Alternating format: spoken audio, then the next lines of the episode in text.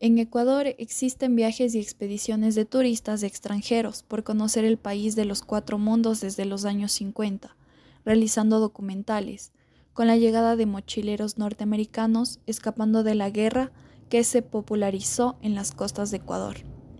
La experiencia de conocer la historia preincaica, las ruinas existentes son evidencia de la cultura que existió y se puede conocer nuestra historia.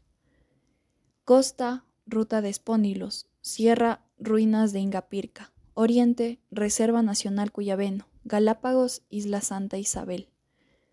Ciudad de Cuenca, provincia de Imbabura, Reserva Nacional Cuyabeno.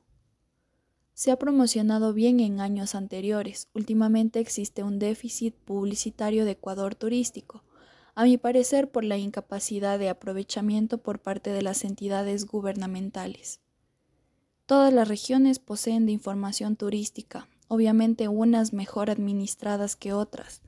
Depende de las políticas de cada GAT provincial y parroquial. Sería una buena estrategia de marketing y publicidad Existen muchos lugares que los turistas desconocen. Los mapas interpretativos se utilizan en senderos, circuitos turísticos, reservas nacionales y áreas protegidas. Sí, por supuesto, se crearía interés para visitarlo y por ende un desarrollo en el sitio de interés. Principalmente la inseguridad del país, Ecuador ha sido declarado país para no visitar por la inseguridad existente. Por los extranjeros sin duda Galápagos, por los turistas nacionales la región costa.